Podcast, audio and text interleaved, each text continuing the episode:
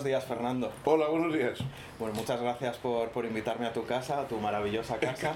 bueno, por lo menos es, por lo menos es diferente. y, y, muchas gracias por ser parte del proyecto de Por qué la literatura. Bueno, eso forma parte de mi vida, o sea que por supuesto. no puedo negarme, a eso no puedo negarme. Así que bueno, empezamos con la pregunta obvia, ¿por qué la literatura? Claro, el, en la literatura, eh, yo muchas veces me he llevado a colegios y cosas así para, para, fomentar el amor a la lectura. Y yo siempre les digo que soy la persona menos adecuada, porque claro, eh, es como si a una persona que le encanta el jabón de jabón le llevas a la gente que explique por qué que comer jabón. Y yo pues digo, pruébelo, o sea, no, eso se me ocurre otra cosa. O sea, no entiendo cómo hay gente que pudiendo leer no lee, ¿no? Y que no le... O sea, eso me parece que es como, como mutilarse, ¿no? Yo en fin, desde muy pequeño me pareció que la literatura era algo que nos multiplicaba, que multiplicaba el alma, ¿no? La vida, sobre todo cuando ya uno llega a la vejez, la vida es demasiado estrecha, demasiado... Todo está hecho de renuncias, si hago esto, no hago lo otro, y tal y cual. Y en cambio, la literatura pues, te permite multiplicarte los varones podemos ser Madame Bovary, los sedentarios podemos ser piratas, los... Eh, en fin, tienes otras vidas, puedes meterte en otros, en otros mundos y, sobre todo eso, sobre todo das una, especie de espesor, digamos, a tu, a tu, a tu existencia y a tu espíritu. Entonces, mm, bueno, es, es algo tan lleno, a mi juicio, de ventajas que verdaderamente no comprendo cómo alguien voluntariamente renuncia a eso. Es como si la gente dice, no, yo no me muevo de casa y no viajo nunca. Bueno, en fin, usted se lo pierde. Pues que se lo va a hacer, usted se lo pierde, claro. Sí, es cierto. Yo creo que, que, la mayoría de la gente que no lee en realidad es porque no se da cuenta del tesoro y de lo maravilloso que es y de todos los lugares a los que puede llegar. Claro, además... Mm, hoy yo creo, eso que dicen de que la gente no lee, no, la gente ahora, o sea, los jóvenes me refiero, que son siempre los que cuentan de estos casos, los jóvenes hoy leen mucho, lo que no leen es libros. Es, que, es, que es, otra cosa distinta. Claro, eh, eh, muchas veces olvidamos que el libro es una cosa mm, que aparece en un momento de la historia no tan antiguo, es una cosa relativamente moderna, del Renacimiento, y, y, que desaparecerá. O sea, personas como Aristóteles o como Séneca no tuvieron nunca un libro en las manos. Entonces, es decir, y no por eso dejaron de leer. la lectura es lo importante, la lectura, la literatura, la poesía, el, el, drama, eso es importante. ¿no? El hecho de que, de que lo leas en un libro, de que lo leas en una pantalla, de que eso, ya es completamente. Entonces, hoy los chicos mal que bien, todos tienen que leer, desde WhatsApp hasta no sé qué, todos están escribiendo, eso sí, hay verdaderamente hay una serie de una corrupción, digamos, de la forma de escribir, pero también el periodismo lo hizo. O sea, los titulares del periodismo que ahora nos parecen normales, eh, compáralos con los que tenían los, los periódicos en el siglo XIX y claro, ahora resultan incomprensibles. Todavía cuando viajas, por ejemplo, a América Latina, etcétera, etcétera, ves los titulares de los periódicos, a veces no los entiendes, porque claro, tienen eh, la elisión de, palabras y tal y cual, en cada sitio nosotros las, las ponemos en lugar de, de, las que faltan, pero hay gente que no lo sabe hacer. De modo que yo creo que siempre, las, efectivamente, pues eh, el, el, hashtag y el WhatsApp influirán en el estilo de literario, como influyó el periodismo, como influyó tal. Como el cine. Como el cine, pero, pero bueno, eso pues eh, no... Me acuerdo un, un amigo, bueno, digamos, las películas estaban hechas eh, a partir de Eisenstein, etcétera, sobre un modelo dickensiano de la narración, que es todavía lo que, lo que conocemos. La, película, digamos, con, con un planteamiento nudo y desenlace, etcétera, se parece a una novela clásica y tal. ¿no?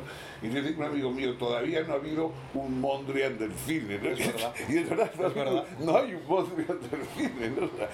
pero bueno, en fin, yo creo que, yo creo que los también es verdad que, claro, esa lectura excesivamente fragmentada. Una de las cosas más importantes es fomentar la paciencia ¿no? en, para disfrutarlas. Sin paciencia no se puede hacer nada. No, no, hay arte, no hay, no hay ciencia, no hay, nada. No hay nada.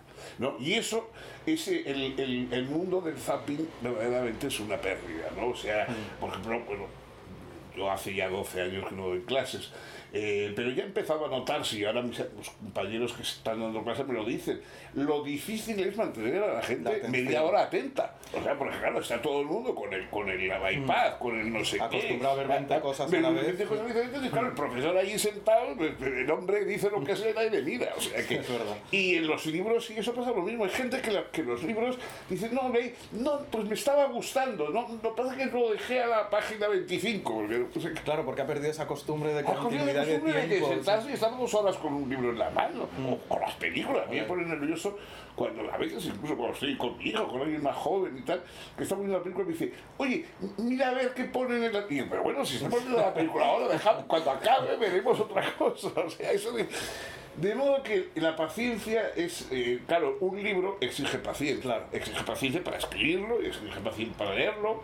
eh, es- tiene una continuidad que no tienen otras cosas. En fin, yo creo que eso sí es verdad que se pierde algo, ¿no? Es decir, eh, al, al- la- sobre todo, claro, las grandes obras literarias, eh, bueno, pues exigen una inversión placentera, pero una inversión de tiempo y de atención, ¿no? Sí, yo creo que de hecho además muchos jóvenes y gente que habitualmente no lee, llega de repente por casualidad, abre un libro, se pone a leerlo y si consigue mantener la atención, Sí, sí.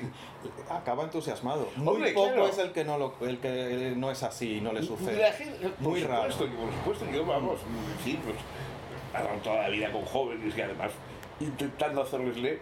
Y lo que pasa es que, claro, hay cosas, por ejemplo, que claro, ya han desaparecido, ¿no? Por ejemplo, eh, eh, leer poesía, ¿no? Mm. Claro, los chicos no saben cómo se lee poesía. Yo me acuerdo cuando daba en, en la facultad daba una asignatura que se llamaba Literatura y Filosofía, y que yo hablaba de la, la filosofía de los grandes literatos en vez de, de los filósofos oficiales, ¿no? La filosofía de Cervantes, de Goethe, de Montaigne, de Borges y tal. Y me acuerdo que cuando explicaba, cuando explicaba a Borges, pues bueno, estábamos hablando de los cuentos fundamentalmente, pero yo me, sé varios poemas de Borges de memoria, cosa como todo el mundo. Entonces un día pues les recité un poema de Borges. Éxito prodigioso.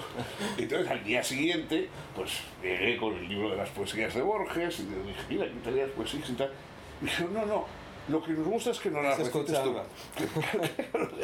Claro, porque no saben cómo se lee. O sea, ellos lo ven ahí y claro, eso no saben por qué las líneas son más cortas y por Claro, no- cambia mucho según se, se recite un poema. De hecho, puedes destrozar un poema. Hombre, por vamos, supuesto, pero, pero, pero, pero por lo menos entender que eso es que ese poema tiene un a- a- alude a una música especial, o sea que no es como la como el periódico, sino Claro. otra cosa distinta, ¿no? En fin. Curiosamente, lo- la poesía ha tenido, está teniendo una segunda vida ahora en, en las redes sociales, por lo breve. Por lo breve, Por lo claro. breve, porque encaja con ese poco, esa falta de, de atención durante un tiempo un poco largo. Eh, sí. Y está teniendo un renacer, un renacer de unos poetas que muchas veces no saben quién es Cernuda. por Bueno, sí, cuando, le ha- cuando este, Pero bueno. este que le han dado ahora el premio y que ha habido un poco de escándalo en el premio este de Sí. Y tal, igual que no sabían si era un robot o una Sí. persona. de- Yo me acuerdo de Cioran, que siempre eh, le gustaba mucho naturalmente la brevedad y tal. Por cierto, perdona que te, que te interrumpa, pero aprovecho para darte las gracias por descubrirme a Ciorán. Bueno, es- eh, eso, eso sí que ha sido una aportación. Pues, pues Cioran siempre decía que él, dice, yo, yo a mí lo que me gusta es la, la, en fin, la condensación, tal. Modelos de literatura, el aforismo y el epitafio. Pues hoy diría el aforismo, el epitafio y el Twitter. Sí, sí, le encaja perfecto. Me encajaba perfecto. Y, y fíjate, respecto a este proyecto, una de las, de las ideas principales y de los cometidos es, hablábamos hace un momento de que el libro ocupa un tiempo eh, a, el- a lo largo de, de la literatura y de, de las fábulas, y, y lo que pretende es eh, que exceda los márgenes, es decir, que, que la literatura se convierta en acción también.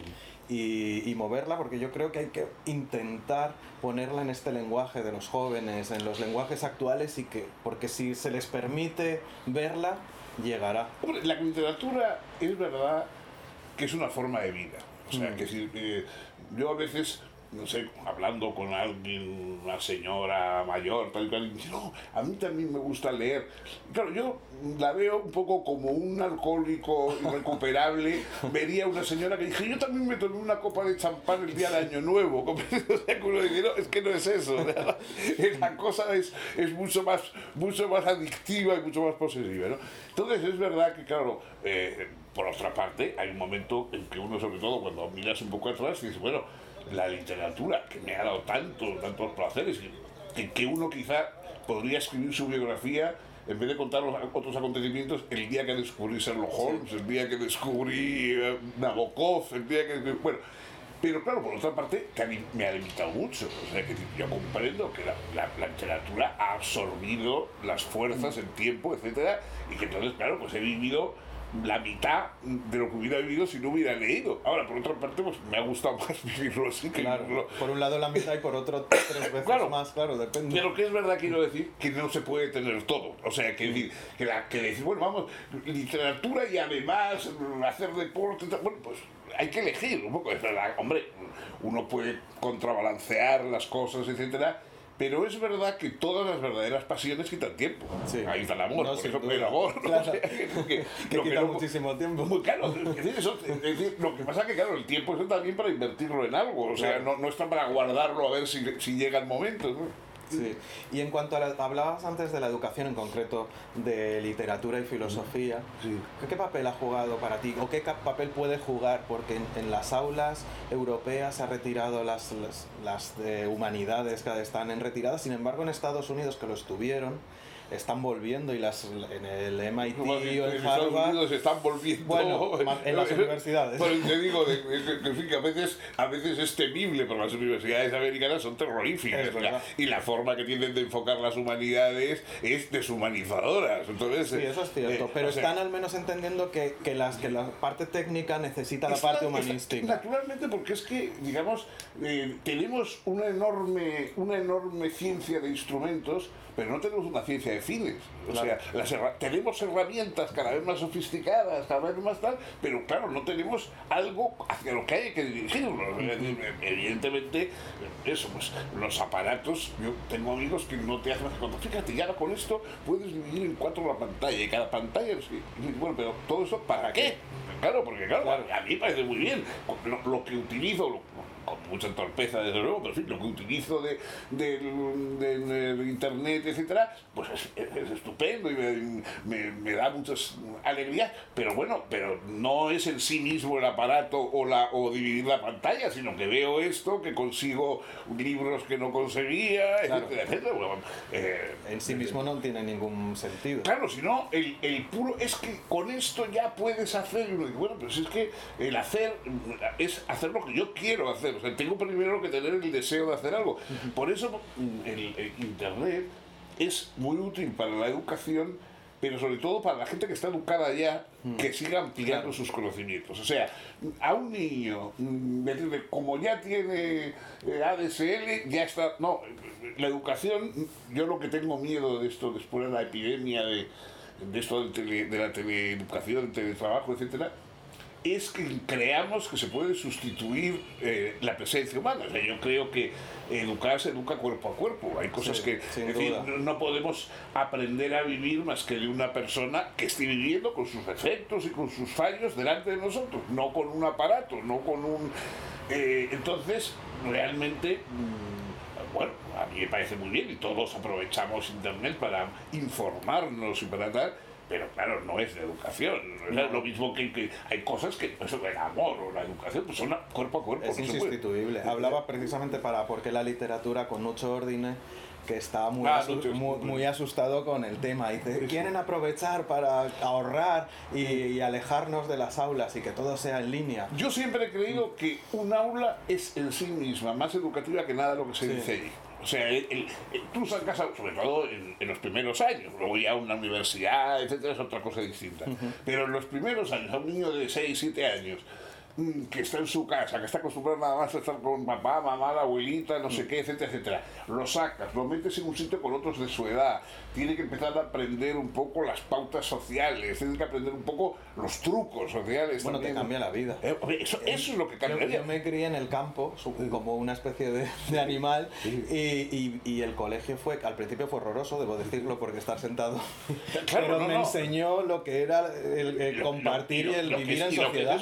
y lo que es Kant decía que la función más importante de la escuela es enseñar a los niños a que hay que estar una hora sentados. O sea, que claro, eso, que eso, es una cosa que un niño no lo sabe. Sin duda. Sin duda, ¿no?